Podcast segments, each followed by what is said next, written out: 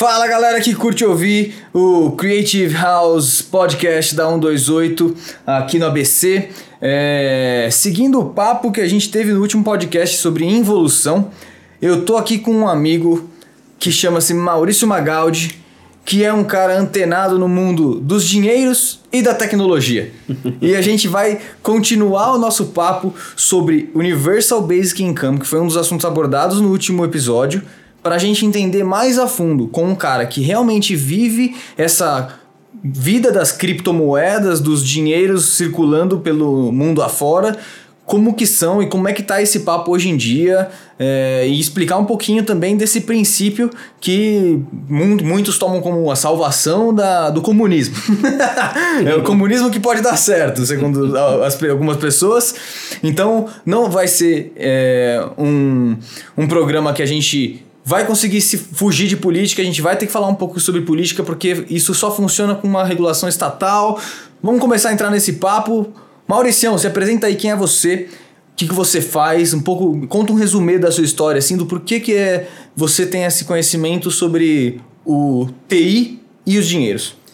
Bom, é, obrigado aí, Juninho. Acho que esse papo é um papo que a gente já vem tendo offline aí, é legal poder compartilhar Isso. aí com com o resto da galera. Fora que o Magaldi é um puta batera. então, é, eu, eu trabalho no mercado financeiro há 20 anos. Eu, eu comecei a fuçar com, com. Não necessariamente criptomoeda, mas me preocupar com a questão do blockchain, que é um negócio que a gente vai comentar aqui, em 2014, quando começou o buzz em volta do, do, do Bitcoin. É, já, já, já tive e me desfiz do Bitcoin até por questões de curiosidade, ter por questões de curiosidade, mas me livrar por questões morais. É mesmo? Olha é, só, essa vai ser uma pergunta é, que vai é vir. legal, é legal. E, e, eu tive a oportunidade de trabalhar com blockchain em diversas uh, indústrias é, quando eu trabalhei na IBM durante quatro anos. E, e obviamente tem várias vertentes né, da, da do, do blockchain e quando a gente, quando eu, enfim, estava ouvindo o episódio anterior e aí comentei contigo, falei, nossa, tem muito a ver, porque tem uma vertente do blockchain que é o blockchain for good. Então tem alguns casos que a gente vai discutir aqui que são exemplares de como uma tecnologia que é super disruptiva, que nasceu justamente para tentar é, ganhar uma neutralidade no mundo financeiro das grandes instituições financeiras, e por que não até dos governos, ah, como que ela está sendo aplicada ou pode ser aplicada para questões é, de sustentabilidade, de, de avanço social, é, e, e, que fala até com, com, com os princípios lá de Sustainable Development Goals da, da ONU. Né, legal. Né, dos, dos 17 princípios. Então, é, eu achei legal a gente poder, de repente, bater um papo aí e falar um pouco dessas dessa vertente, porque todo mundo fala do, da cripto, né? O blockchain, da criptomoeda, da especulação e do mercado financeiro. E eu acho que a tecnologia ela é muito maior do que isso, né? Ela é, ela é muito menos legal quando você olha para ela do ponto de vista de tecnologia. O blockchain ele é muito menos interessante porque ele é super monótono, uhum. mas é por ser monótono que ele talvez seja tão importante do ponto de vista de infraestrutura para poder fazer possível essas, esses pontos todos que vocês discutiram na última edição. Então achei, achei super interessante. Pô, muito massa. Hoje, infelizmente, não, não podemos contar com o Edson e o Diego por questões familiares e de trabalho, mas vamos seguir com o papo aqui. É, acho que antes de, primeiro, eu cuidar, eu sanar minha curiosidade do porquê que criptomoedas te fez pensar com relações morais. E eu, eu quero que a gente comece a falar é, sobre é, o que é esse Universal Basic Income, da onde veio esse princípio, como que ele é, começou a aparecer e o que, que ele significa para quem realmente não teve contato com isso ainda, é uma coisa muito nova. Não, na verdade, desde os anos 70 os caras já falam disso, mas é, eu acho que só conseguiu realmente ter algumas aplicações reais em 2017, se não me engano. E então é realmente um assunto muito moderno, muito de primeiro mundo, muito para quem já se estabilizou de uma forma muito grotesca. Então, é, acho que o princípio básico do Universal Basic Income é o nosso ponto de partida aqui agora. Se você tem um pouquinho de curiosidade a mais, eu vou deixar um link do Kurzgesagt, que é um, uma ótima fonte de referência aqui para os nossos podcasts, que também deixei no último episódio, que fala sobre o Universal Basic Income de uma forma muito simples e clara e ilustrada. Uhum. Videozinho bom. Então, o que que, assim, do que você já viu sobre isso, como é que é esse princípio do Universal Basic Income, o que que ele significa?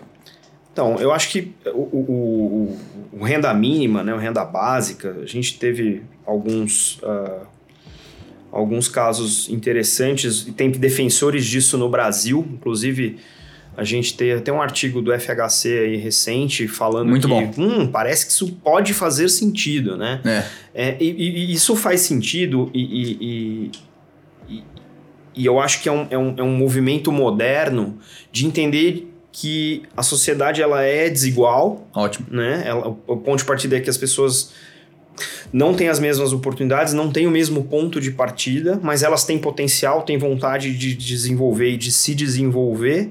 É, e, e, o, e, o, e o renda mínima ele vem um pouco para estabelecer um, um, um, ponto de partida que seja cada vez mais igualitário. Top. Né? Para que as pessoas, aí sim, quando a gente co consegue falar que o ponto de partida é o mesmo ou é perto, você pode começar a falar em meritocracia. Ah, esse cara se esforçou e se Top. preparou melhor para estar tá onde ele está hoje. Então, né? para dar um exemplo claro para quem está ouvindo e começar a entender melhor esse mundo, é... imagina que o seguinte: uh, exemplo Brasil, a gente tem lá o Bolsa Família. Só que acontece com o Bolsa Família. A partir do momento que você pode ter uma mínima chance de fazer dinheiro, o Bolsa Família é cortado de você. No não renda mínima, isso não acontece. Então, um, um, um, exemplo que a gente tem claro, que é o, que o exemplo que eu vou dar, que fala no curso Exact. Para você viver nos Estados Unidos minimamente fora da linha da pobreza, você precisa de mil dólares por mês. Começa a imaginar que todo mundo dos Estados Unidos tem mil dólares por mês. Por quê? Porque tem. Não existe é, taxa em cima disso e se você fizer mais dinheiro além disso ou o que você vai fazer com esse dinheiro, não importa. Não remove. Então, se todo mundo começa com mil dólares no mês para viver. Acordou dia primeiro, tem mil dólares ali. Exatamente. Então, é, isso começa, começa a levantar algumas questões. As primeiras delas é: vai ter um monte de vagabundo? Aí, um estudo, um estudo que é esse dos anos 70 no Canadá, mostrou que não. Que as pessoas é, que tiveram a chance, passaram por esse experimento, diminuíram em 10% só a carga de trabalho. Então, já mostra que as pessoas vão continuar investindo nas suas carreiras ou nos seus estudos, né? Uma outra, uma outra, um outro medo é que é, da, é dos, da população mais pobre acabar indo gastando isso em bebidas e diversões. E isso também, com alguns números e estatísticas, só mostra que quem tem dinheiro sobrando gasta muito mais com isso do que quem tem pouco dinheiro. Então, é, também são duas coisas que são mitos que já foram testados e acabam se equilibrando, não é uma coisa que é tão nocivo quanto parece quando você fala, ah, se eu tenho dinheiro no bolso, você é vagabundão. Acho que isso não... Isso não, acaba não, se provando se o contrário. é. Exato, não, se provou o contrário disso. Então, o princípio de você falar que você tem mil dólares no mês e você não vai precisar ter o famoso subemprego, fazer uma grana de qualquer jeito, só porque você precisa se sustentar, te dá liberdade para você melhorar no que você realmente quer ser, te dá liberdade para você melhorar nos seus estudos, de você escolher uma carreira diferente, de você escolher, escolher uma carreira é, que te agrada e não só que te sustenta. É, né? Complementa o seu talento com a sua capacidade de se esforçar e, e atingir a proficiência naquilo que você pode somar para a sociedade. Legal. Então, é, ao mesmo tempo que o, é, os programas de. Cara, eu tô com welfare na cabeça. Os programas Bem-estar de, social. de bem-estar social, eles colocam um teto, tipo assim. Partir, a partir de tanto. A partir de tanto ferrou. O Universal Basic Income, essa, o programa de renda mínima, né, do mínimo básico para sobreviver, ele já ele é um piso. Então ele te dá os mil dólares e dali para frente você pode evoluir muito mais do que isso, dependendo de como você quiser Uhum. e como é que funciona. Aí onde entra o maior problema. Isso aí é o mundo, parece o mundo mágico É, de Oz, utopia, né? é. Tá, tá, tá utópico demais. Então, alinhando um pouquinho do assunto overpopulation e, e automação, é, você acaba entendendo que as máquinas estão dominando cada vez mais o proletariado, então a máquina vai fazer a sua função em muito pouco tempo, e o humano vai precisar trabalhar muito menos para e a máquina vai trabalhar muito mais. Então a máquina gera uma renda e essa distribuição de renda tem que ser distribuída, porque senão o dinheiro não gira e eh, não é colocar, injetar dinheiro no mercado, não é inflacionar. É girar o dinheiro. É que- girar que dinheiro, é, é- é é mexer na balança mesmo. O mesmo dinheiro que existe, ser distribuído melhor. O que vai fazer com que todo mundo tenha uma chance melhor de chegar lá na frente. Uhum. Dada essa introdução toda, que agora você começou a imaginar num mundo que você já começou com uma grana para você poder pensar na sua vida e não se desesperar para sobreviver e não Isso. morrer de fome. Uhum. Então, como é que são agora esses formatos de tentar viabilizar esse, esse lance que você conhece, Magaldi? Cara, é, é, é- é legal falar nisso, porque assim, é, quando, quando vocês discutiram evolução, né? Então você tem ah, profissões braçais ou ah, quase braçais que vão desaparecer com o nível de automação, então você vai ter muito mais gente desempregada e sendo substituída por, ah, por robôs ou por automação de algum tipo Top. né? Então, e você tem uma geração de, de, de, de riqueza que, como você não paga salário para robô, né? Você vai ter mais riqueza sendo produzida e girando nos mercados. Perfeito. Só que essa população. De um jeito simples, só pra gente deixar sempre claro, e porque às vezes os termos podem confundir quem tá Ah, ouvindo, é, que a gente tem uma verdade. molecada que escuta também. Então, é, pensa o seguinte: pensa que a partir do momento que o, o, o dono da, da empresa X não tem mais custo com pessoa humana, ele deixou de ter 10 pessoas para ter uma máquina que faz a função de 10, ele deixou de gastar, ele arrecadou mais dinheiro e esse dinheiro precisa ser regulamentado de alguma forma para redistribuir para essas pessoas que ficaram sem trampo em troca da máquina. Isso. Super. Em, al- em alto nível, em alto nível é isso. Então, você passa a ter também é, uma, uma, uma galera que pode, né? Se você associar isso ao mecanismo da, da renda básica universal, você pode ter uma galera que, por exemplo, ao invés de se é, formar para ser torneiro mecânico, o cara vira poeta.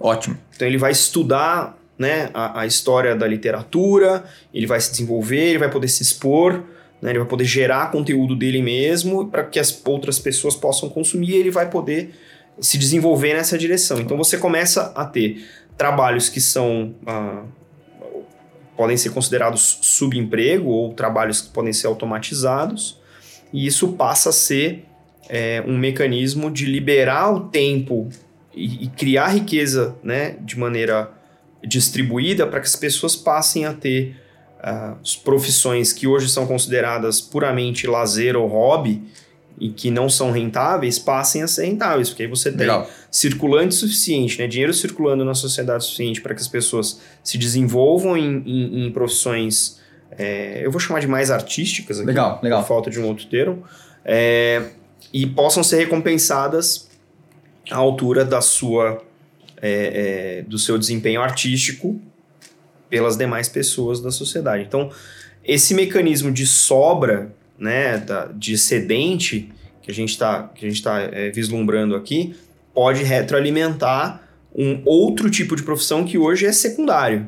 Quantas pessoas nós dois não conhecemos que vivem é, em profissões X, mas que tem na música né, uma válvula de escape e só não estão profissionalmente 100% na música porque é inviável hoje em dia você viver é, na música porque não existe um mercado que consuma aquilo e recompense aquele talento ou aquele esforço. Legal, deixa eu só dar um exemplo que eu acabei de, de ver aqui na internet, que a Finlândia pegou 2 mil pessoas e deu 640 dólares para fazer já os primeiros testes agora recentemente. Uhum.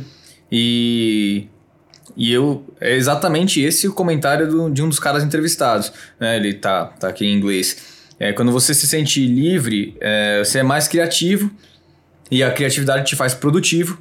E isso ajuda ao, como um todo na sociedade, que você vai agregar para a sociedade não só sendo um, uma força braçal, mas você vai ser um, um intelecto de evolução, Sim. Né? É, você, você, você, como você não tem que se preocupar com o risco da sobrevivência, você pode tomar riscos artísticos e intelectuais. Ótimo. né?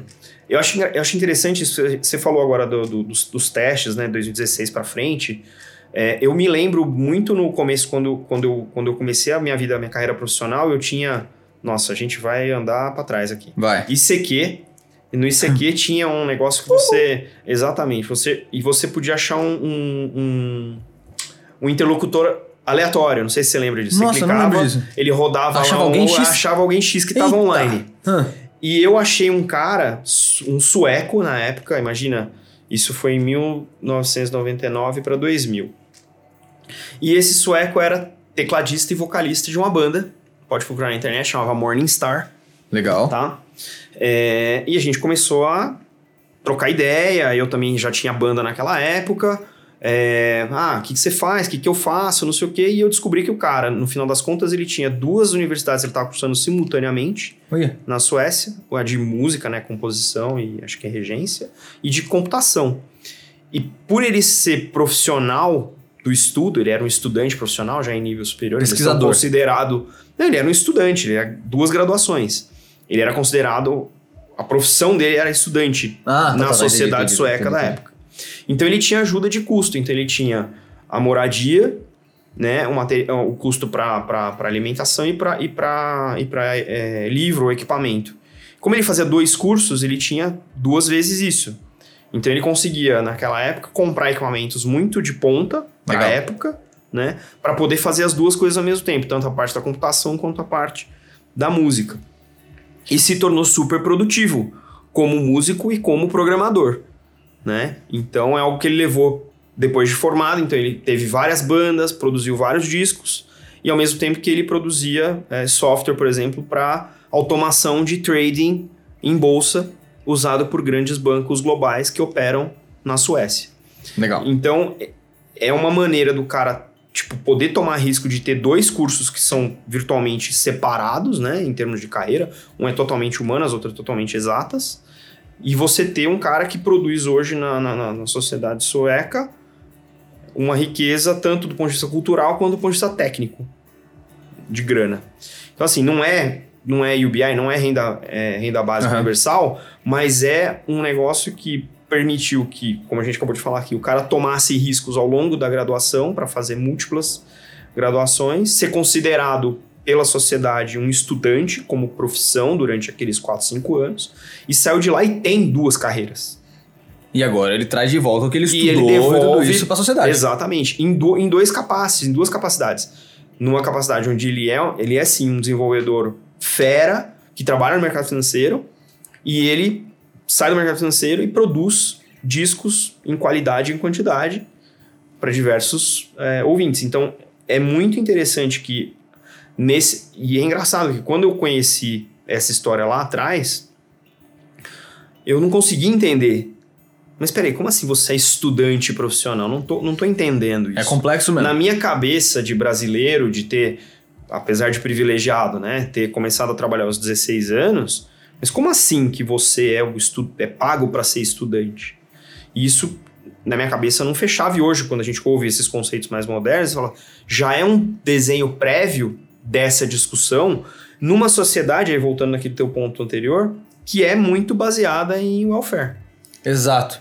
Exato. E pra mim isso é, a gente começou a gente começou o papo aqui offline falando de, de um vídeo famigerado no, na internet que é de uma corrida onde o cara tá ali segurando uma nota de 100 doleta e ele começa a fazer umas perguntas, por exemplo, ah, se você tem a família completa, dá um passo pra frente. Se, se você ainda mora com seus pais, dá um passo pra frente. Você faz duas refeições ou mais por dia, dá um Dá um passo passo pra frente. Então, são pequenas coisas que não são meritocracia nenhuma, são circunstâncias totais. que te dão um, um passo à frente em tantos níveis que você deixa muita gente lá atrás que não tem culpa de estar lá atrás. Não sabe nem por que, que tem gente na frente e nem por que, que tem gente atrás Exato. nessa, nessa régua, né? Então aí, é, é, esse é um, é um dos parâmetros de tipo precisar nivelar melhor a sociedade para dar chance para todo mundo, porque a gente está num crescimento, a gente está numa equalização de pessoas baseado nesse nosso novo futuro onde vivemos muito mais tempo e a gente precisa com que a economia seja é, nivelada. Ou- ou seja, um fator de nivelamento para essa, pra essa nova sociedade, né? É, acho que a, a grande sacada aí desse vídeo, se a gente for parar para pensar, então são dois raciocínios aqui. Um é, esse vídeo ele tá desse jeito, agora imagina se a gente introduzisse nesse cenário o UBI. Como é que essas diferenças elas iam ser muito menores? Você não teria Muito o menores. cara que deu 10 passos pra frente, entendeu? De um cara que. Tipo, tem gente ali que nem andou Exato. naquele vídeo, né? Exato, exato. Então, porque o cara não tem, não tem família, não tem refeição. não tem- então, assim, como é que isso nivela e aproxima as oportunidades? Aí você pode passar a falar é, de, de fato, né, em, em mérito, em esforço, em, em- recompensa. Legal. E a viabilização dessas coisas? Como é que, como é que funciona dentro do, das oportunidades do blockchain e do, do que você já viu no mundo financeiro é, e do- de tecnologia, essas aplicações? Acho que pra gente entrar nisso, acho que você precisa explicar um É. pouquinho do blockchain, né? É. O, o blockchain ele é uma tecnologia de banco de dados distribuído, onde eu gravo as informações de maneira encadeada. Então, bem resumidamente, você tem várias entidades ou vários participantes que têm uma cópia daquela, daquele banco de dados. Computadores de casa. computadores, está lá uma máquina, né? É, agora tem a nuvem também, você pode ter lá um- várias nuvens. Várias nuvens né? que, que seguram a mesma informação. Circulam a mesma informação e conforme as transações acontecem é, entre diversos participantes daquela rede, você vai registrando elas em sequência. Essa sequência é o encadeamento, isso é feito de, de maneira é, criptográfica, então você não consegue é, burlar a regra para escrever, então você tem que ter consensado entre os participantes que aquela transação ela é válida e quando você escreve você não muda mais, né? ela, ela é imutável ali. Então é uma tecnologia que surgiu, é, o conceito dela surgiu com o Bitcoin, 2008. É, Bitcoin foi implementado, ele é definitivamente o primeiro caso vivo de, de blockchain funcionando. E não por acaso nasceu da necessidade do mercado, é, veio como uma resposta da crise de 2008, que não foi só uma crise financeira, foi uma crise de confiança no mercado Ah, ótimo. financeiro. Legal. Né? Legal. Então, como é que eu embuto confiança numa transação financeira digital sem que eu necessariamente conheça a outra parte? Então, no, no, no conceito do Bitcoin, é, você não sabe com quem você está transacionando, mas você tem certeza que o sistema distribuído garante que quando você transferir as suas Bitcoins para outro para outro ente nessa rede, elas vão deixar a sua carteira e vão aparecer na carteira dele e vice-versa. Então é uma maneira. O, o- o blockchain é basicamente uma maneira de embutir confiança nas transações entre as pessoas e as entidades. Foi isso, a grande conquista do Bitcoin, na minha modesta opinião, é que você pode passar a transacionar valores financeiros na internet sem conhecer a contraparte, sem conhecer com quem você está E transacionando. aquele comecinho do programa que você disse que você tem uma experiência moral com a, com a criptomoeda, que você começou a investir, aí Eu, eu cheguei a comprar é, satoshis, que são as- os centavos, né, da, os milha, os, os- os- as frações da- do, do Bitcoin logo no começo. E eu li um artigo que descrevia o uso... começo, começo, tipo assim, é, lá no no- no- 50, na- o 50 Cent é, não era rico foi- ainda. Não, foi, não.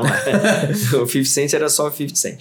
Não, mas foi em 2014, mais ou menos. é, e eu me, dei, eu me dei conta de que, por vários artigos que eu estava lendo, que, que era a moeda favorita na Deep Web, na Dark Web. Para quem não sabe, Aham. são as camadas é, anônimas da internet. Legal. né? Não é a World Wide Web, que a gente digita um texto, é, um, um- um endereço, um URL no texto e aquilo ali vai para um endereço. Ele, ele tem endereços enormes criptografados, tem browsers específicos para você navegar nesse mercado e muita coisa do mercado negro, tanto do ponto de vista de tráfico de drogas, de armas e de pessoas, acontecem nessa camada, nesse submundo, vamos dizer assim, da internet. E a moeda preferencial naquele momento para transacionar essas coisas era o Bitcoin. Então foi aí que eu falei, bom, eu não, eu não, não, não, eu não gostaria de participar ou de viabilizar com o meu pobre dinheirinho esse mercado. Então eu Ah, saí, entendi. fui e aí eu fui entender a tecnologia pela tecnologia e é daí que eu trouxe alguns exemplos desse de sustentabilidade e de, e de não é nem necessariamente de, de, de renda é, mínima universal, mas Aham. mas que falam com essa questão de como é que a gente usa as tecnologias para transformar a sociedade em algo mais igualitário, Igualitário. mais justo. É, porque a gente. Esse mundo mágico que a gente tá falando de todo mundo ter dinheiro, imagina que esse dinheiro tem que sair de algum lugar, ah, tem que ter um- uns acordos muito brutos, políticos, acordos brut- brutos, eh, empresariais. Imagina que se você pegar e daqui a pouco, sei lá, o Mark Zuckerberg não precisa mais de pessoas. Consegue fazer tudo via, via computador. Então, tipo assim, é, como que esse cara vai ser regulamentado para tirar tantos empregos e gerar renda para essas pessoas? Então, todo esse existe existe uma uma dificuldade política mesmo em aplicação disso disso acontecer, porque envolve uma envolve mexer no bolso de pessoas e envolve mexer em como o Estado vai regulamentar isso ou se o Estado precisa regulamentar isso. Esse é um bom ponto. O que, que é legal do blockchain nesse sentido? O blockchain, ele obviamente, é, ele precisa de regras que sejam comuns a todos os participantes. Como ele é distribuído entre vários participantes, esses participantes têm que concordar que aquela regra que para jogar naquela rede é uma regra que todo mundo concorda. Certo. E quando você fala de regulação, o que vem na minha cabeça é governança. Mais do que a regra que está embutida ali, é como essas regras evoluem, mudam e são aceitas ou rejeitadas pelos participantes. Legal. Né? Então, enquanto rede, o blockchain ele permite que as regras sejam comuns a todos. Todo mundo obedece o mesmo conjunto de regras. Então, quando você fala assim, ah, eu vou mover valores de um lado para o outro e eu penso numa rede blockchain, eu penso nas regras que estão embutidas ali. Óbvio, alguém vai ter que codificar aquilo e algumas, alguns participantes vão ter que aceitar, mas a maneira de implementar essa governança é usando um sistema distribuído em que, para fazer parte dele, todo mundo concorde com as regras que estão ali. Ótimo. Então, é uma maneira de transportar essa conversa do tipo, ah, é, e, e, e, e, sabe o que eu acho legal, interessante? É, eu, eu, obviamente, trabalho no mercado financeiro, eu tenho uma cabeça liberal do ponto de vista de mercado. Legal. Mas eu não penso no estado mínimo como um estado inexistente. Eu ah, penso sim. no estado mínimo como um estado eficiente. Inclusive para regular, inclusive para fiscalizar. E eu vejo nesse tipo de discussão que implementar isso de maneira distribuída na sociedade, usando uma tecnologia que é imutável e cujas regras se aplicam a todos os participantes, ela é super viável do ponto de vista do blockchain. Ele fala muito conceitualmente com aquilo que o blockchain ele é vamos dizer, desenhado para ser excelente, né? que é um ambiente distribuído onde as regras se aplicam a todos. Legal. Isso é muito legal. E isso, obviamente, fala com essa, com essa, com essa quebra de confiança da crise de 2008, e até por isso, é, eu imagino que o princípio né, dos, dos CryptoPunks que, que, hum. que inauguraram o Bitcoin lá atrás, junto né, ao Satoshi Nakamoto, a pessoa ou a entidade, estava é, olhando muito no sentido de como é que eu faço isso ser um negócio igual para todo mundo. Como, como é, é que, todo mundo ganha? Como é que saiu da Deep essa... Web isso? Como é que saiu de ser uma moeda da Deep Web para ser uma moeda tão popular no mundo assim? Tudo que gera valor encadeado, ela atrai investidores que especulam, né? Então, se você entra primeiro no mercado num ativo, a chance de você ganhar dinheiro quando esse ativo se valorizar, você vender esse ativo é grande. Legal. É, o Bitcoin começou assim, né? É, ele não era nada, ele era uma coisa super de nicho, mas quando você trouxe ele para o mundo real, e eu acho que tem uma transação, eu não lembro o ano exatamente, eu acho que foi 2012, que alguém pagou 12 Bitcoins por uma pizza. E quando as pessoas começaram a entender que isso poderia ser também, além de uma, além de uma, de uma novidade é, tecnológica, ser um meio de pagamento que conduz valor Certo. E esse valor ele não é perdido porque ele é imutável né, na, nas transações, aí a coisa começa a ficar interessante. Opa, então se eu tiver Bitcoin eu posso transacionar e eu posso transacionar anonimamente, então isso tem valor para mim, porque eu não quero ser rastreado. Óbvio, isso tem essa questão claro. do, uhum. da Deep Web, Dark Web, mas aí isso começou a. Bom, peraí, então eu vou comprar, porque assim que alguém precisar é, de Bitcoin eu posso vender e eu vou ganhar em cima disso. E aí, aí foi virando esse fenômeno que a gente viu né, de 2012 para frente, as diversas ondas de supervalorização do Bitcoin, e isso puxou todo um universo. Hoje são mais de duas mil criptomoedas, né? tem de todas as variações, tem até criptomoedas para você comprar bichinhos virtuais, a lá Tamagotchi. Mano, um Bitcoin hoje tá R$ 34.500. Esse é o valor de agora, né? É, de agora, agora de nesse agora, instante. Acabei de abrir instante. o Google aqui e botei um Bitcoin, 34.500 reais. Significa que esse cara dessa pizza tava com meio milhão na mão. Não, e tem, tem, tem, casos de gente que guardou né, numa wallet que a gente chama de, de, de cold wallet, que é o hardware, uhum. o, guardou uh, uma, uma quantidade X de bitcoins e por algum motivo jogou fora o HD, tava numa máquina porque você tem que ter um. Tem, um, tem uma chave criptográfica para você. É igual toda criptografia. Você tem que ter na sua wallet, você tem uma chave que é sua, a privada, contra a chave pública que está na rede. E, e, e, funciona que nem o dinheiro? Tipo assim, o cara. Existe um injetor de bitcoins? É, vamos, vamos voltar um pouco no básico do, do Bitcoin, além da, da tecnologia do blockchain. O, o, o Bitcoin ele, ele, ele nasce é, quando as validações são feitas pelos mineradores. Quando a gente fala de minerador, tem, né, fala uhum. de Bitcoin, fala. O minerador é um, é, um, é um participante dessa rede do Bitcoin que faz parte da validação. Então, quando ele resolve o problema matemático que garante que aquela transação é válida, a rede automaticamente dá para ele um Bitcoin. É assim Ótimo. que elas nascem. Legal, legal. O que, que, é legal do Bitcoin, e isso eu acho que é, um, é, um, é uma... Eu acho que essa é a grande sacada do, do, do blockchain e do blockchain do Bitcoin especificamente. Você, você lembra, né? Você tinha o Inamp, você fazia RIP de CD, que eu sei. Claro. Né? Vagabundo tinha pirateiro. vagabundo, entendeu? Vou chamar o Lars Zurich aqui pra gente ter essa conversa. É, a gente copiava um CD, movia uma pasta, fazia lá um, um, um, um Nero, é. arrancava o CD e mandava para frente, põe outro CD já era. Esse é o fenômeno do gasto duplo. Significa que digitalmente eu posso ter um ativo, no caso aí a música, uhum. e eu posso gastar ele várias vezes. Legal. E ele tá ali na minha carteira, no meu, na minha pastinha. Quando você falar isso com dinheiro, o que, que você está gerando? Você tá gerando? Se fizer isso com dinheiro, você está gerando mais dinheiro. Quando você gera mais dinheiro, você gera hiperinflação. Top. Certo? Como é que isso resolve, foi resolvido no Bitcoin? Eu tenho o fenômeno do gasto duplo resolvido. Porque como a transação ela é mão única e ela é imutável, quando eu movo um Bitcoin meu para você, eu deixo de ter esse Bitcoin e isso fica registrado em todas as máquinas da rede Bitcoin. Entendeu? Top.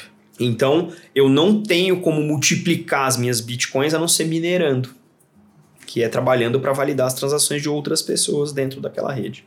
Então, essa grande sacada do Bitcoin permitiu que você faça transações financeiras e aí você começa a associar esses 34 mil reais a uma Bitcoin, porque ele passa a ter valor de verdade dentro do mundo digital.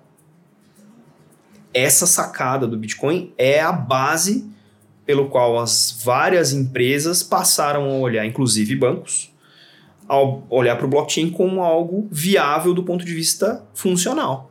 Perfeito. Pô, eu vou ter um mecanismo digital altamente escalável do ponto de vista de é, é, crescimento da minha rede, onde eu posso transacionar valores financeiros monetários sem gerar inflação, sem fazer o gasto duplo.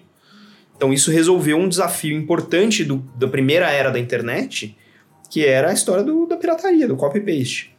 Né? Muito bom. É muito legal. Então essa é uma sacada. Então quando a gente falar, voltando no ponto anterior, né? como, é que eu, como é que eu implemento um, um, uma renda mínima universal movendo isso, eu vejo esse tipo de infraestrutura que no futuro tomara que seja invisível. Eu acho que o blockchain, o, hype do blockchain atrapalha um pouco tornar as coisas realidade, mas a maneira de implementar isso de maneira ordenada seria através de uma infraestrutura em blockchain. Então eu tenho várias empresas e o governo e a sociedade operando nessa rede. Quando eu tenho um excedente que passam, chutando uma regra, que se passa um limiar, esse, esse excedente esse, é, acima desse limiar ele é distribuído como renda básica universal. Aí você controla o fluxo disso, ninguém vai duplicar esse dinheiro, porque ele está inteiro no, no, no blockchain, e você distribui de acordo, aí, aí você pode ter regras talvez até mais complexas do tipo, que o, o, o UBI é milão para todo mundo. É. Esse princípio ele não gera igualdade necessariamente, ele gera um ponto de partida potencialmente igual. Mas o cara que tem um bi ganhar um milão, é. beleza. Então como é que você transforma isso? Ah, o cara tem um bi de patrimônio, então eu não dou o milão, eu dou 10 centavos. Mas eu dou. Porque todo mundo tem. Porque então, mundo tem você que... começa a ter regras e operacionalizar essas regras com, com o que você pode escrever num, num blockchain de maneira muito mais sofisticada. Se eu sou um cara, eu sou um cara que vale o bi. Tudo bem. Os caras que valem bi devem ter maneiras muito agressivas de esconder dinheiro. Mas digamos que eu sou um dono de uma super empresa, eu tenho, eu valho bi, e aí eu dentro dessa regra, e todo o dinheiro da minha empresa teria que estar dentro de um blockchain? Poderia estar. Porque para isso funcionar, para o cara saber realmente o meu valor de mercado ativo para fazer parte do UBI, do, do, da renda básica universal, uhum. ela eu preciso estar totalmente imerso com o meu dinheiro e com os meus lucros em cima disso. Exato. E aí tem que ter, tipo assim, o que é saudável para a empresa, o que é saudável como lucro. Tipo assim, quem que determina qual que é o, o lucro que eu tenho, Então. que de- tenho ou quero ou devo? É, o, que- o que é legal aí, e assim, isso, isso são é, desafios comuns de implementação em qualquer rede blockchain. Fazer parte de uma blockchain requer um negócio que a gente chama jogo de incentivos. Vai. Precisa ser interessante para um participante entrar nessa rede. Hum. Eu vou dar um exemplo é, totalmente é, aleatório aqui em relação ao que a gente está falando, mas que exemplifica um pouco essa questão dos incentivos. Né? Ah, existe uma solução em blockchain para rastreabilidade de alimento. Legal. Tá? Eu li alguma coisa sobre isso. Exato. Então, tem lá, é, desde o produtor até a sua mesa, você vai saber de onde veio esse alimento, como é que ele foi composto, tratado, manipulado, transportado, armazenado, processado, embalado, distribuído e vendido. Então, uma coisa que assim, o cara que tá plantando não precisa ficar dando satisfação para ninguém. Ele já tá no sistema. Ele tá, ele vai plantar uma alface, a hora que a alfa- a alface for ensacada, ele vai lá e fala: essa alface que foi ensacada, passa pra frente. Passa pro outro, senão você fede. Todo mundo ficou sabendo. Aí todo mundo que, e nesse caso, como é uma rede blockchain, que a gente chama de permissionada, todo mundo que precisa saber tá sabendo. Top. Então, você tem uma- um monte de deficiências logísticas que podem acontecer nesse caminho, mas o que é mais interessante é quem que se beneficia disso? Não é o cara que tá pondo a alface lá. Mas é você que compra uma alface, que se tiver com problema, Você sabe todo o não rastreio. dele. vai espalhar esse problema além do teu. Você vai falar, essa alface aqui tá com problema. Imediatamente você consegue ver de onde essa alface veio. Quem produziu, quando, quando embalou, quem transportou, com que temperatura, etc, etc. Qual que é o incentivo pro cara estar numa rede dessa? Boa. Voltando no jogo de incentivos. Porque o produtor de alface, cara, ele produz a mesma alface há 60 anos, a mesma horta. O que faz ser interessante? O que faz ser interessante é que o cara que tem um custo logístico lá na ponta, um mercado grande, quando ele tem um problema com alface, ele tem que descobrir, olhando etapa? alface, de onde veio esse diabo desse alface. Então, qual que é a vantagem pro cara que produz? Nenhuma, mas o cara que, que compra e distribui fala assim: se tu não tiver aqui para me resolver meu problema logístico, eu não compro mais de você. Ah, legal. Legal, legal, legal, legal, legal. Então, tipo assim, ou entra no jogo, ou tá fora do jogo. Então, essa é uma alavancagem muito comum, né, para o que a gente chama de market makers. São caras que são donos do mercado, 50% de market share, etc. É, a palavra de um regulador, e voltando à questão do governo, pode ser que tenha muito mais força e obrigue muito mais facilmente as pessoas que não têm necessariamente um, um, um jogo, né, um, um jogo de incentivo positivo né, naquela mesa para o cara entrar. Então, assim, ah, beleza, você tem um bi, você vale um bi, você não quer entrar na rede onde a gente vai fazer rastreamento do teu ativo e do teu dinheiro, beleza, então eu vou te cobrar mais imposto daquilo que você tem. Que, que é um mecanismo típico governamental, né? Se você quer dificultar coisas, você põe mais burocracia, mais imposto. Se você quer facilitar, você desonera e tira a burocracia. É, e aí a gente volta a falar de Estado mínimo. Como é que o Estado mínimo implementa um treco desse? Né? Você tem que mapear o jogo de incentivo que faz ser é, benéfico, vamos dizer assim, na média da sociedade, que as pessoas participem desse processo de gestão dos valores, 2008, gestão das riquezas. 2008, Bill Gates larga a Microsoft pra ir fazer é, Filantropia. filantropia. Ele foi fazer privada na África, Isso. foi fazer. Então, esse é um cara que se preocupou realmente que tinha gente morrendo de diarreia porque tava nadando num rio cheio de fezes. Isso. Então, ele foi um cara que parou e pensou: sou bilionário, consigo fazer uma alguma coisa com relação a isso. E vou me divertir fazendo, porque você vê as cartas dele, são maravilhosas. Exato, é, é um cara inteligente, é um cara que se preocupou com a sociedade como um todo. Mas e se eu sou multimilionário, shake árabe, e não tô afim de fazer parte disso? Como é que. Que tipo de mecanismo que não seja estatal conseguiria dobrar uma situação dessa? Como é que você. como- porque o cara não vai fazer mais dinheiro. Se a, se a gana do cara, que já é bilionário, é mais dinheiro, fudeu isso aí.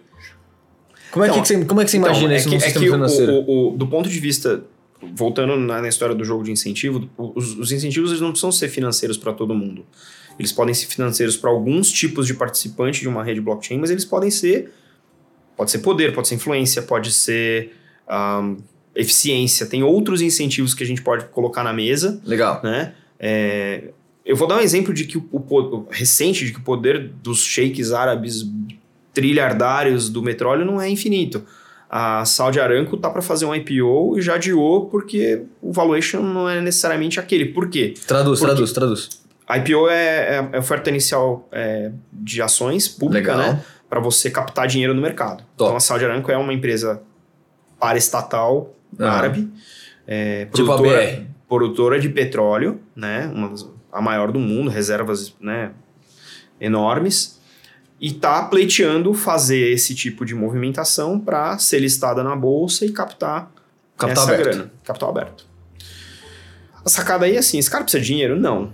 Esse cara precisa do quê? Precisa estar presente no mundo. Como é que você está presente no mundo? Você coloca suas ações para rodar nos diferentes mercados, mercados secundários, opções, etc. Onde esse cara bateu? Vai. A demanda para combustível fóssil, ela é ela é uma tendência de queda, Top. porque tá todo mundo olhando para protocolo de Kyoto, Acordo de Paris e sustentabilidade, que é um dos pontos principais lá do, do- do desenvolvimento sustentável da ONU. Como é que eu, como é que eu avanço no, mundo sem matar o mundo? Uhum. Eu- por enquanto é o único que a gente tem, né? Então, como é que eu avanço no mundo sem matar o mundo, gero ah, oportunidades para todo mundo, se eu vou continuar queimando combustível fóssil que todo mundo cientificamente sabe comprovadamente que está causando o aquecimento global e isso vai causar catástrofes é, In- inimagináveis. ambientais inimagináveis, né? É, bateu nessa trave, ou seja, o valuation dele futuro não é o que ele esperava, porque a demanda para o que ele tem para oferecer não é a que ele também acha que vai ter, porque o mundo está mudando a cabeça de que putz, a gente só tem isso aqui para morar. Vou para onde isso aqui acabar, Legal. né? Então, é, é, qual que é o incentivo para um cara desse estar num blockchain? Tem que achar isso. Legal. Entendi. Né? E não é um mapeamento trivial, porque esses incentivos eles não são é, é, óbvios e explícitos no primeiro momento. Né? Então, quando a gente fala de, de renda básica universal, a gente tem que entender em sociedades. E aí a gente tem que pensar bastante que não são sociedades globais, são sociedades né, locais, É. regionais, Não, se você pensar Brasil, universo- já dá diferença. Universos controlados. É, se andar 400 metros para o norte, para o sul, já mudou tudo. Né? Exato. Então é, é- é interessante a gente pensar nisso, assim, como é que eu acho esses incentivos, né? Como é que eu, eu como e, e- e aí eu, e aí que eu acho que o papel de um governo estado mínimo ele é diferente do, do, do estatal pesado típico latino-americano. Ele é o papel do cara que viabiliza isso. Legal. É o cara que junta setores da sociedade e coloca isso para rodar de uma maneira Literalmente um regulador. Exatamente. Então, quando, quando, eu, quando eu penso eh, no estado mínimo, é, é isso. É o cara que é eficiente tecnicamente naquilo que ele faz, que é garantir que a sociedade opere em harmonia e cada vez mais harmonicamente. Né? Não necessariamente um estado que hands-off, eu privatizo tudo e eu vou ficar aqui só, entendeu? Legislando e discutindo o sexo dos gêneros. Não. Aham. É alguém presente na vida, no cotidiano, mas muito mais como esse orquestrador. aí. Na sua experiência nesse mundo financeiro das grandes corporações, você já viu alguma coisa próxima disso acontecer, literalmente, no- na sua vivência? Teve alguma, algum tipo de ou experimento ou é, exercício financeiro que passou por alguma coisa Então, perto disso? a, a indústria financeira, apesar de tudo que aconteceu em 2008, ou, ou talvez porque aconteceu, né? É uma indústria super regulada no mundo inteiro. O Brasil, ele é um, tem reguladores, talvez um, um dos reguladores mais sofisticados do mundo, do ponto de vista de inteligência, do ponto de vista de pensar para frente, do ponto de vista de dados, do De- ponto mas do que? De, de liberdade econômica? Do que, que você está falando? é assim? de regulação, de saber o que está acontecendo no mercado e, Ah, e dizer para onde esse mercado vai. Legal. O Banco Central Brasileiro é muito, muito bom. É muito bom. É, é top 5 no mundo, assim, sem medo de errar. Por quê?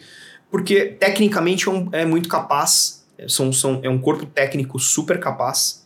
É, é, um, é um corpo técnico que nos últimos 20 anos conseguiu, de um jeito ou de outro, estar afastado das polêmicas ah, políticas controversas. Falando nisso, eu não sou um cara extremamente antela- antenado em política, mas teve algum rolo recente com um desses caras que, que era do Banco Central. Do Banco do Brasil. Ah, eu não, não tem. Não. Não tem o Banco relação. do Brasil tá, é então, uma empresa financeira estatal brasileira, para estatal, porque ele é estado em bolsa também. Aham. É, mas o Banco Central é o órgão regulador do mercado financeiro brasileiro. Tá certo. É ele que chega no banco e fala: você precisa estar. Você com... vai fazer assim, você tem que me dar esses dados, esse seu produto tem que funcionar desse jeito. Legal. E é um banco central com, com, com tamanha capacidade que os artigos que o Banco Central escreve, eles são usados pelos bancos centrais do resto do mundo. Então tem uma troca técnica entre o nosso Banco Central brasileiro e os demais bancos central, centrais do mundo. Por que, que a gente tem essa, essa, esse pezinho na frente de tantos outros lugares? Porque a gente teve hiperinflação, a gente teve é, é, muitas mudanças de moeda e, e- e- e- você sabe disso, é o perrengue que cria o bom marinheiro, né? Boa. Mar, Mar Calmo nunca fez bom marinheiro. A gente tem um histórico é, é, de, de políticas econômicas fracassadas e de, de- de impactos diretos na sociedade que fez com que o nosso Banco Central tivesse é, pessoas desenvolvidas ao longo né, desse- desses últimos 20, 30 anos que tem uma capacidade técnica, assim, desgraçada. E os caras estão olhando para dentro, mas também estão olhando para fora. Legal. Estão olhando em tecnologia, estão olhando em, em- em novas vertentes, né? Então esse, esse, esse, é, esse é, um, é, um, é um- Eu já esqueci até porque a gente está falando do Banco Central. Porque a gente tá falando de como que re- regula. Ah, sim. É. Então, no, no, no mercado financeiro brasileiro, né, e ao redor do mundo, os bancos centrais regulam grandemente como é que esses mercados é, atuam. Tá. É, então, desde a licença para você operar até que produtos você vai implementar e como, e como é que você vai dizer para o mercado que você está operando esses produtos. Então, já é, na minha concepção de Estado mínimo, ele- o Banco Central ele é uma característica importante, ele é, uma, ele é um Estado mínimo. Legal. Ele é altamente técnico, altamente regulador e altamente eficiente naquilo que ele faz. Quando o Estado é mínimo, a tendência é privatizar ou deixar a- as empresas mais partes do governo? Como é que funciona então, isso? tem, no, no, libera, tem, tem algumas vertentes, mas no, libera, no libera, liberalismo, e eu nem vou falar tanto de escola austríaca porque eu não tenho tanto conhecimento, eu tenho até amigos que estudam e tal. Mas o o ideal é você ter um Estado mínimo onde as empresas do mercado elas não pertencem ao Estado. Top. Então você não teria um Banco do Brasil, por exemplo, num Estado mínimo liberalizado, né? O correio. Correio, é, Petrobras. Você não teria empresas que operam no mercado aberto sendo propriedade do governo, Tá. né? É, de certa maneira faz sentido, né? Porque assim, o governo ele deveria ser especializado em governar, regular, fiscalizar e garantir essa orquestração que a gente estava discutindo Legal. de maneira eficiente, né? Então, se o cara produz petróleo, porra, ele, ele, ele é uma empresa do governo. Tipo Assim, por que, que o governo sabe produzir petróleo? Tipo, Legal. Não, não fala muito com, com a questão do, do livre mercado, porque aí você tem uma empresa do governo, e aí quando é do governo, às vezes tem a tendência também de ser monopolista, de ser a Sim. única empresa que opera, e aí a gente vai para uma, uma vertente super concentradora do poder econômico, Uhum. que beira lá o, o, o, o comunismo tradicional, onde tudo pertence ao Estado. Perfeito. Então, o liberalismo, é, é na minha cabeça, é o extremo oposto disso, onde eu não tenho empresas estatais. Mas não significa que o Estado não deva se encarregar, e aí vem a história do- da renda Básica universal, que é como é que eu pego uma camada da sociedade que não tem acesso a mercado algum, Top. que não consegue acesso, então aí nós estamos falando de- do, do, do mundo Estado mínimo, não tem SUS, Ótimo. saúde é inteira privatizada. Como é que eu faço esse cara que passa fome, né? Não tem acesso à escola porque também está tudo privatizado, não tem acesso à saúde porque está tudo privatizado, não tem acesso ao transporte ou, ou- ou qualquer outra característica de dignidade mínima, sustentável. Como é que eu faço esse cara ter acesso a esse mercado? Eu acho que aí quando a gente fala que eu realmente eu não tenho empresas do governo operando nisso, mas eu tenho que ter algum mecanismo Que viabilize do cara que, não tem esse nada. cara acessar o mercado, Ótimo. né? Então, eu, eu, eu olho nesse sentido é, é, essa questão da renda básica universal de literalmente, se você tem um estado totalmente liberal, onde o mercado opera regulado, mas opera livremente do ponto de vista de que eu posso abrir uma empresa e operar no dia Uhum. seguinte, é, como é que eu faço para uma camada da população que os fascistas que me desculpem não vai morrer? Aham. Como é que eu faço para esses caras estarem acima da linha da miséria, acima da linha da pobreza e terem dignidade de serem cidadãos produtivos nessa sociedade? E qual, por qual a dificuldade de unir as duas coisas? Ter o welfare e ter um, uma, uma e um BI rolando ao mesmo tempo? Então, uh, eu acho que a grande dificuldade que a gente tem, especialmente porque a gente é um, é um país de América Latina, de colonização latina e de, de históricos é, espúrios, né, na nossa, na nossa grande história, é que a gente tem uh, uma, é, uma estrutura sociopolítica pesada, Uhum. Baseada em privilégio e perpetuação do privilégio. Quando eu falo que eu vou dar Tá. um pedaço desse privilégio para uma camada que hoje, se não me engano, no Brasil são. A gente tem 13, milho, 13 milhões, 14 milhões de desempregados. Pensa que esses caras, né? Se eu tenho 14 milhões de desempregados, eu tô falando aí em. Vamos chutar mil reais para Aham. ser uma conta. Nós estamos falando aí de 14 trilhões. Não, 14 bilhões por Vamos ver, mês Zero pra burro. Vamos ver, Né? 14. milhões de desempregados vezes mil dá 14 bilhões de reais por mês de renda mínima. Vamos pensar assim, né? Nossa. É, uma isso. grana, É isso. é uma grana. Mas a gente está falando também de um, de, um, de um país que tem uma arrecadação estúpida. Para onde vai a diferença entre o que a gente arrecada de imposto pro governo para o que poderia ir para um, pra um, pra um renda básica universal?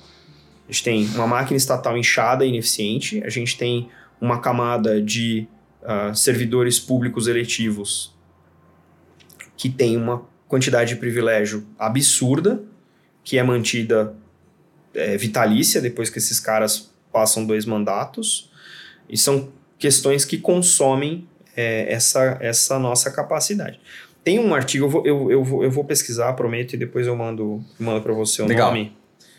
Um economista americano que morou a vida inteira no Brasil, muitos anos no Brasil, e ele faz uma conta de padeiro de que o brasileiro paga muito mais imposto do que paga um norueguês.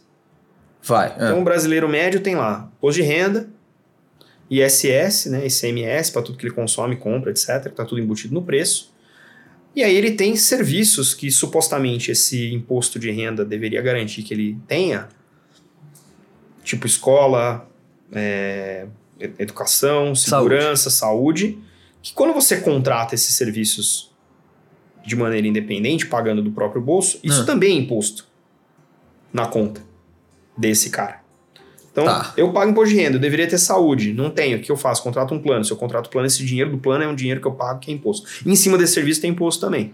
Eita. Então você começa a somar essas coisas, Entendi, você vai olhar entendi. assim, pô, da minha grana, se eu pago 65% de imposto porque eu tenho todos esses serviços que eu preciso ter, porque eu não uso o público, porque o público não- ou é ruim ou não existe, é, isso tudo é imposto. Aí você vai para Noruega, é 60% de imposto. Você está pagando 65, 80 no Brasil, e na Noruega você paga 60 e tem tudo isso.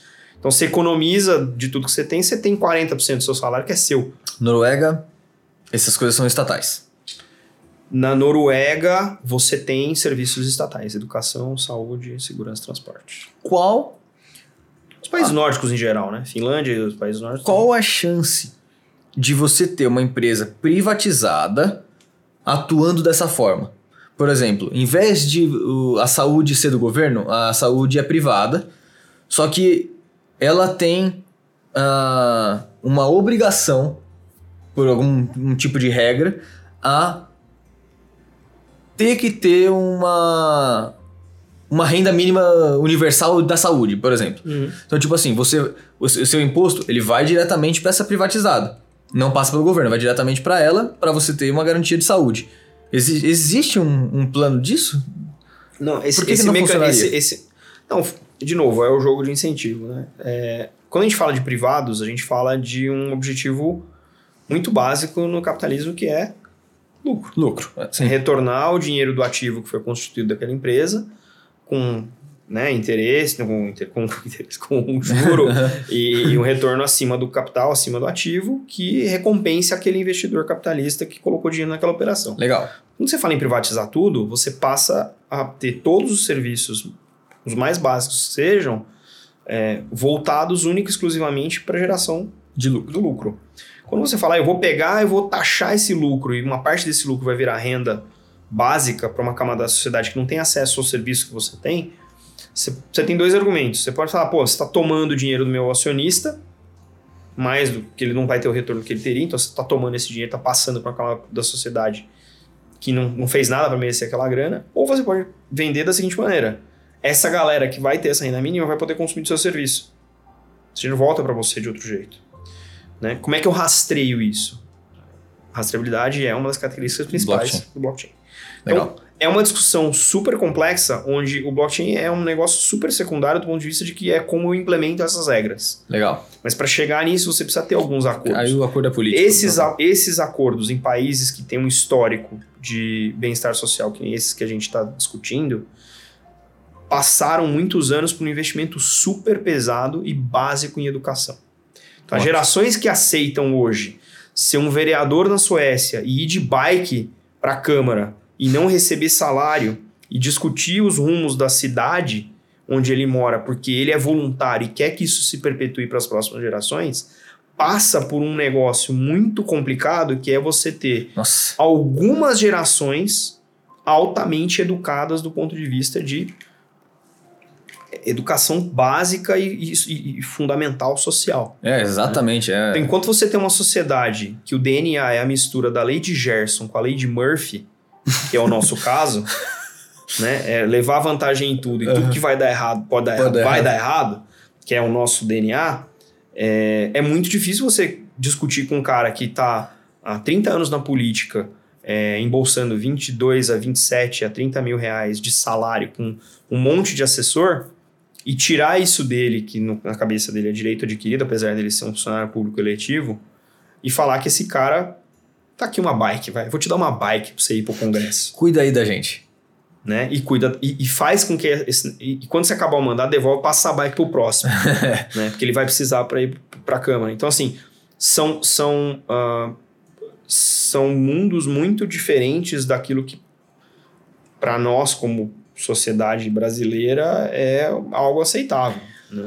Eu preparei uma, uma pergunta que eu tô segurando ela aqui é pra gente fechar. Como vai, é- vai mandar embora, isso? Vai, é, é o seguinte. A gente tá falando dessa renda básica, dessa, de como fazer esse tipo de coisa, de como tentar unir o, o, o welfare, cara, esqueci como que. que O bem-estar social. Bem-estar social, como está- o bem-estar social. E a gente tá passando numa situação agora sobre. com os nossos. com a nossa aposentadoria. Como é você, como um cara do mercado financeiro, como que você vê essa mudança, tá? Independente, é, assim, não importa se você vai ser parcial ou não, se você vai ser xingado ou não, eu queria realmente uma, uma visão de um cara que realmente trabalha com movimentação de dinheiro e, e desse jeito que você trabalha, mexendo com, tecno, com tecnologia e com altos, altos números, como é que, como é que você recebeu essa notícia? E eu quero realmente saber se você é contra ou se você é a favor e como é que nas- nos seus olhos isso vai se, vai se resolver ou não. É, vamos, vamos, vamos pensar o seguinte: a, a reforma que passou é a reforma possível para esse momento no país, Legal. do ponto de vista político. Então, eu não sei se você lembra, mas o, o termo de é, proposta desidratada foi usado várias vezes na imprensa e pelos próprios ah, congressistas para dizer que a reforma que estava lá não era a reforma que devia estar, mas é o que dá para fazer. Tá. Lembra, né? Murphy, Gerson. Gerson, certo? É, do ponto de vista técnico, se você for olhar é, os números no Brasil, é, existe uma séria divergência entre duas vertentes. Uma dizendo que realmente existe um déficit e outra de que esse déficit é um problema contábil que a gente vem carregando ao longo dos diversos anos e planos é, financeiros e econômicos que o país passou. Então, tem os contadores formados, gente muito capaz, mais capaz que eu, discutindo isso de, de duas maneiras diferentes, olhando para esse mesmo problema por ângulos diferentes. Legal. Tirando essas vertentes, que eu acho que vale a pena o pessoal explorar e, e entender um pouco mais, é, eu acho, a minha opinião é a seguinte: quando a gente olha uma, uma empresa e a gente vai resolver os problemas daquela empresa, a gente pega o que a gente chama de grandes ofensores. Tem uma linha pequena que deveria ser maior de receita. Então tem um produto super bom que não sai. Por que, que ele não sai? Por que, que essa receita não é a receita que ela poderia ser? Tá. E você faz isso na outra mão, que é, puta, por que, que eu tenho grandes ofensores de custo no, né, no meu resultado, que estão impactando no meu resultado? Por que, que eles são tão grandes? O que eu posso fazer para diminuir? Legal. Quando a gente foi trabalhar na, na- na- na história da, da- da Previdência no Brasil, a gente olhou os números e falou assim: ah, eu vou pegar a maior linha, Hum. que é a Previdência da galera. Tá. né? Só que essa galera é uma galera que não tem acesso a nada. É uma galera que paga o carnezinho do INSS todo mês, né? Para tentar ter um, uma mínima dignidade depois que ela passar da idade de poder trabalhar, de conseguir trabalhar. Top. Né? Então a gente não tá olhando o ofensor pelo ofensor só. A gente tem que olhar o ofensor e pensar, pô, eu tenho uma grana que eu gasto todo ano, que é milionária, com cargos funcionários públicos eletivos. Por que, que funcionário público eletivo não é um salário mínimo?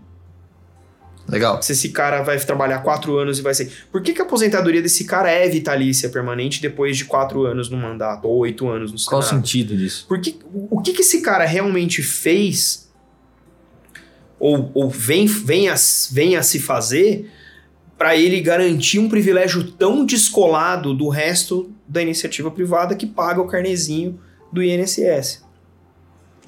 Que são perguntas muito mais fundamentais para você fazer uma reforma que ajuda o país a estar cada vez mais justo do que simplesmente pegar, eu tenho um bolão de gente que eu vou ter que pagar, que eu não vou ter dinheiro para pagar, então o que eu vou fazer? Eu vou desidratar esses caras, que tem muito menos poder de barganha, tá muito mais distribuído. Legal. Então, no, no na minha ótica, eu acho que a gente fez as perguntas erradas para resolver um problema potencialmente existe. Hum, Legal. E a diferença é que quem decide o que vai ser feito é justamente quem se beneficia mais né, Certo, do, certo. Do, do- do cenário atual. Então, assim, é- é, eu trabalho com transformação de negócio há muitos anos.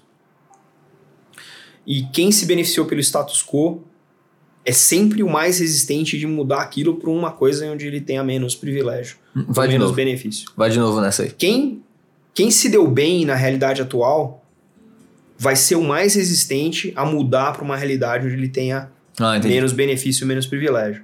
Então, eu acho que esse, esse é um, um, um mal arraigado no Brasil e, e essa reforma mostra muito isso. Onde a gente deveria mexer, que realmente tem impacta menos pessoas, mas tem um impacto substancial médio e longo prazo, não foi mexido. Ótimo, né? legal. E aí você mexe na, naquele, naquela galera que não tem nenhum poder de barganha ali. Ah, pode ir pra rua, não sei o que e tal, mas Puta, no final mas das fudeu. contas... No final dos contos, quem, não é, quem assina o cheque?